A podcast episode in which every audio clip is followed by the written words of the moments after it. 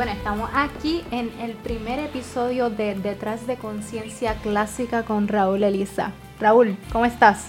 Pues muy bien, Alexandra. Y gracias por estar aquí y hablar conmigo un ratito de, lo que es eh, la vida de Raúl Elisa y Conciencia Clásica. Claro, sumamente importante, me parece que todas tus historias son sumamente interesantes, así que estamos aquí eh, haciendo este podcast para que todos ustedes puedan conocer un poquito más de conciencia clásica y lo que va detrás de esta música de conciencia social, de estos clásicos de, rock convertidos en música tropical, en salsa. Así que vamos a conocer un poquito más al creador, a la mente detrás de, todas estas palabras, de esta música.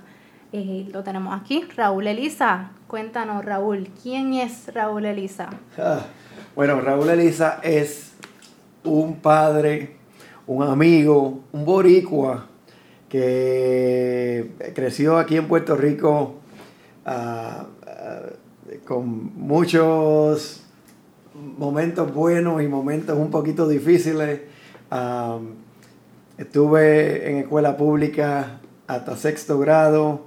Eh, tenía unos, unos problemitas de conducta que, que mi papá decidieron que aunque era fuerte y había y, tal vez no tenían los recursos mandarme a un colegio de monjitas porque de verdad pensaban que, si no me perdía.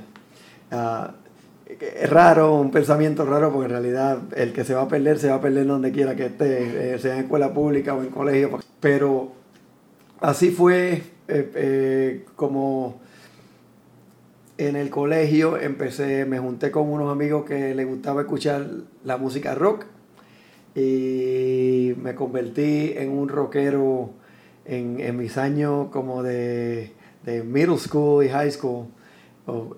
Eh, siempre estaba escuchando eh, eh, música rock, iba a los conciertos, repartía periódicos por, por, por Colinas de Fairview, que es donde crecí en, crecí en Fairview, en Coupey y, repartía periódicos en Colinas de Fairview. Lo que me ganaba repartiendo periódicos, pues casi siempre lo usaba para, para el, concierto del mes. Iba con los amigos míos a, ver a Saga, cuando vino Kansas, cuando vinieron esos, esos conciertos eh, clásicos en los, en, los, en los 80 y en los, en los late 70s y en los 80. Ah, entonces a los 20, a los 19 años, uh, terminó la high school, me gradué del colegio Madre Cabrini, fui a la escuela elemental Julio Sellé Solá en Villanevares. Eh, fui al colegio Corazón de María en Altamesa, hice la intermedia.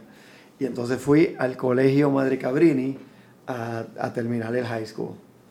Cuando terminé el high school no me sentía suficientemente maduro o no, estaba para la universidad. Traté un poquito y, fallé inmediatamente. Me, atraía más el billar que había cerca de la escuela que las clases.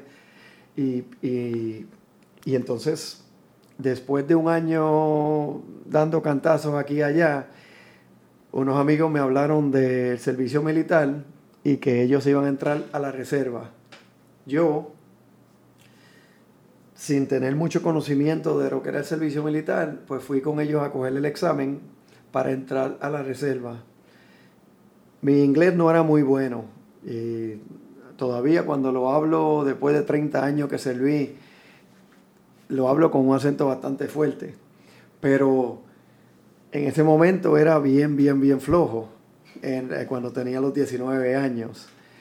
Eh, So, cogí el examen y los amigos míos todos pasaron para meterse a la reserva y yo saqué un poquito por debajo de lo que necesitaba. Mientras estaba esperando a que mis amigos que estaban dándose los high five y celebrando que, que, que habían pasado y eso, yo estoy sentado en el sofá de la oficina del reclutador, estábamos en la oficina del Navy, ellos iban a la reserva del Navy. Y entonces viene uno de los reclutadores y me dice, mira, ven acá, con, el, con, las, con la calificación que tú sacaste, no puedes entrar al, a, la, a la reserva del Navy pero te puedes ir activo. Y yo le dije, ¿qué es eso? Me dice, bueno, pues en vez de un weekend al, mes, está todos los días.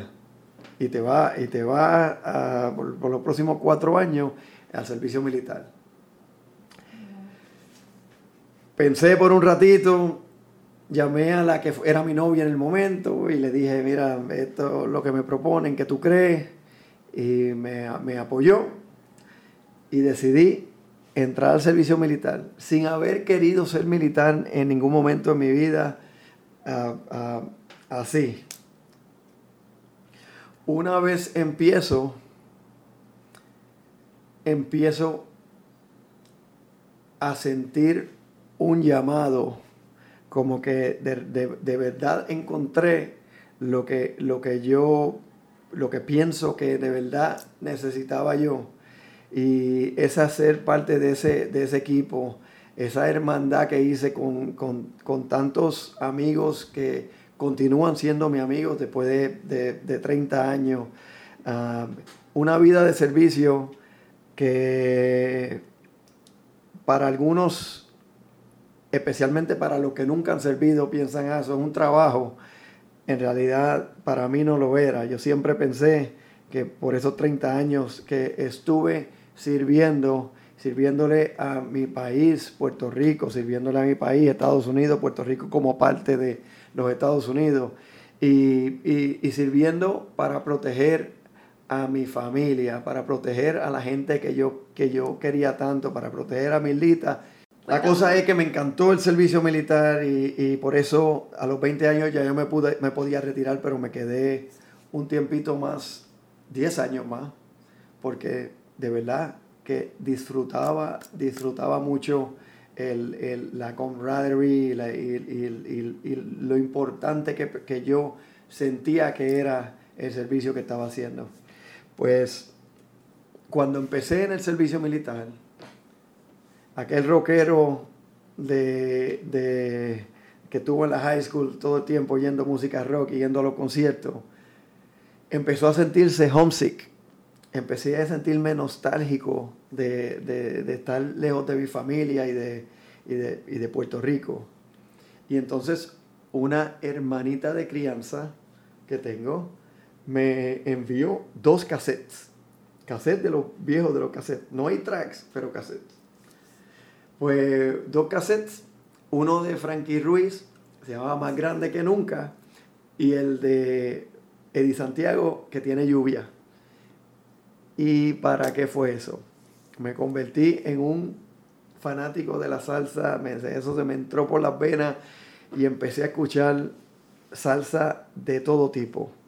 Eh, empecé a bajar música, a comprar música, a comprar CD. En ese momento ya los CD empezaron a hacerse más conocidos y empecé a, me convertí en un fanático de salsa clásica, salsa moderna, de Cuba, de Puerto Rico, de Venezuela, de Colombia. Y siempre me quedé con esa, esa, mente de, rock y también esa mente de salsa, que fue lo que uní así para, para hacer conciencia clásica, que fue algo que se me ocurrió mucho después cuando ya estaba a punto de retirarme después de mis 30 años de servicio. Súper, súper, este, wow, mucha historia aquí. Cuéntame, este, me imagino que en los tiempos que escuchabas mucho de este rock clásico existía esto de que los rockeros iban en contra de los, de los cocolos que le decían, los que les gustaba la salsa.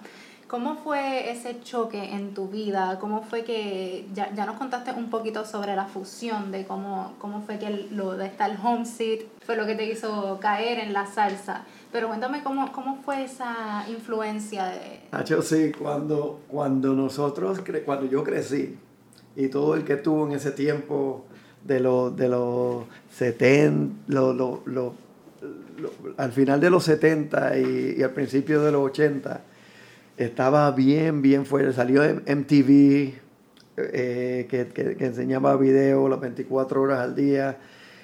Y estaban. Puerto Rico se dividía entre los rockeros y los cocolos. Y los cocolos eh, eran bien fanáticos de la salsa. Casi siempre eran los, los chamaquitos del caserío, del barrio Y los rockeros, pues eran los chamaquitos de la urbanización que iban al, colegio. Y habían excepciones. Yo tenía panas en el colegio que eran cocolos, eh, cocolos de corazón y le encantaba la salsa. Y ahora, ahora me doy cuenta lo que yo me estaba perdiendo por estar, por estar con esa ridiculez de nada más, yo soy rockero, no, yo no quiero oír esa, esa porquería de, de, salsa. Pero era, pero era bien, era bien marcada la diferencia la forma que nos vestíamos, de la forma que a los, a, los, a los sitios que íbamos, habían sitios que eran de cocolo, había sitios que eran de rockero, el cocolito siempre bien, bien, bien así calado, bien vestidito, a veces con una, una, una toallita en el hombro para secarse el sudor, porque, porque bailaba mucho, los rockeros eran más eh, bebiendo ron y, escuchando, y, escuchando música, no era tanto para bailar. Después vinieron como, como, como unas ramas se salió con el mismo en TV, salió el New Wave, que si tú eras rockero y te gustaba el rock fuerte de, los 70 y eso, pues de repente vinieron estos, estos New Wave eh, a, hacerlo un poquito más suavecito, tremendo también, porque ahora yo escucho muchas de esas canciones New Wave que odiaba en esos momentos y digo, mano, esa canción está, está, está bastante buena. Pero pero en ese momento eso era tabú. Eso me, me dañaron el rock clásico y el, y el hard rock. Era, era, un, era un, era un revolú que, que, que, casi todo el mundo pues tenía su, su grupito que escuchaban la música que ellos, que, ellos, que ellos escuchaban. Yo creo que ahora la, la gente en general es mucho más tolerante y el, y el, y el, y el puertorriqueño joven eh, estamos abiertos a oír una batucada, un, un plenéalo, eh, ir a un, a, a un, lugar donde esté tocando el gran combo, pero a la misma vez pues te meten un reggae, se mete en un sitio y ven a un concierto de Daddy Yankee o en un concierto de Wisin y Yandel. So, yo creo que en, este, en estos tiempos, eh, en muchas cosas, esta generación nueva es más tolerante y eso yo lo aplaudo y, y, y, me, eh, te digo, lo admiro de, de, de esta generación, de, de, esta generación más joven que yo. Es cierto eso, yo misma no viví la rivalidad que existe, que existía entre los, los, los rockeros, los cocolos, y esto de que si te gustaba un tipo de música, solamente te gustaba ese tipo de música y no podías escuchar ningún, ningún otro género. Este, nos hablaste un poquito de, de, la nostalgia que sentiste cuando te fuiste para allá, para estabas en Estados Unidos, ¿verdad? Sí, pues yo empecé a hacer mi entrenamiento básico en Orlando. Orlando en ese tiempo no era Puerto Rico parte 2 como es ahora, que, está, que es el, el municipio de Puerto Rico. Uh, pues Orlando para ese tiempo, pues la gente lo conocía porque, porque ahí era Disney. Uh, pero en Orlando era que estaba el, uno de los lugares donde se, daba el entrenamiento básico de la Marina, del Navy. Y entonces ahí fue, estuve por, por dos meses. Uh, seguido de eso, pues me mandaron a una escuela técnica a aprender lo, el trabajo que iba a hacer en el, en el Navy.